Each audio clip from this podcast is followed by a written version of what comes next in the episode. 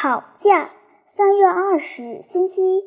今天上午，我跟克列蒂吵架，并不是因为他得了奖，而我没有得就嫉妒他。不，绝对不是嫉妒他，而是我的错。老师安排克列蒂坐在我旁边。本来有小泥瓦匠抄写的每月故事《血溅罗马涅》，因他生病了，老师叫我替他抄写。想不到我正在书法练习本上抄写时。坐在我旁边的克莱蒂的胳膊不小心碰了我一下，这样钢笔溅出来的几点墨迹弄脏了我的练习本。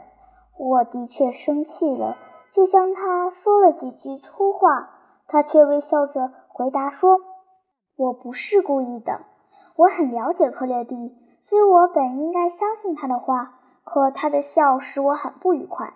我想。哦，得了奖就盛气凌人啦！过了一会儿，为了报复，我撞了他一下，毁掉了他一页练习本。克列蒂气得满脸通红。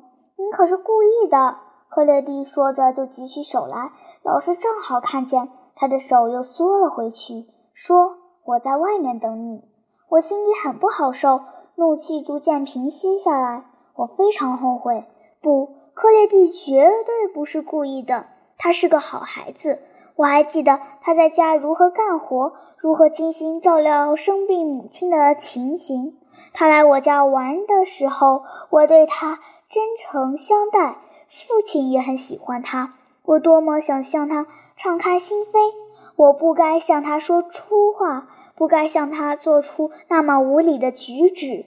我真后悔。我想起父亲对我的忠告，他说：“是你的错吗？”对，是我的错，那就向他赔礼道歉。我没有勇气向他赔不是，因为我不好意思让自己丢人现眼。我偷偷地望了望他，见他绒衣肩上开了线，也许是扛了太多柴而磨破的。我爱他的心情油然而生，心底嘀咕着，鼓起勇气来向他承认错误。但请原谅我这句话。如鲠在喉，无论如何也说不出来。克列蒂斜着看了我一眼，但他表露出来的神情不是恼怒，而是痛苦。我以蔑视的目光打量着他，说明我并不怕他。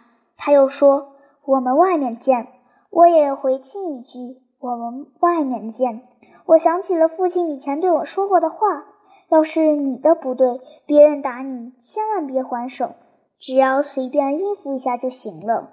我心里琢磨着，我只自卫，绝不打人。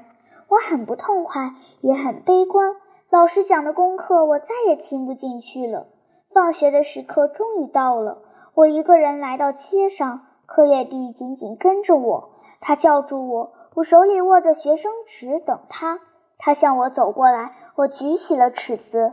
恩利科，别这样。他脸上挂着甜蜜的微笑，边说边用手拨开尺子。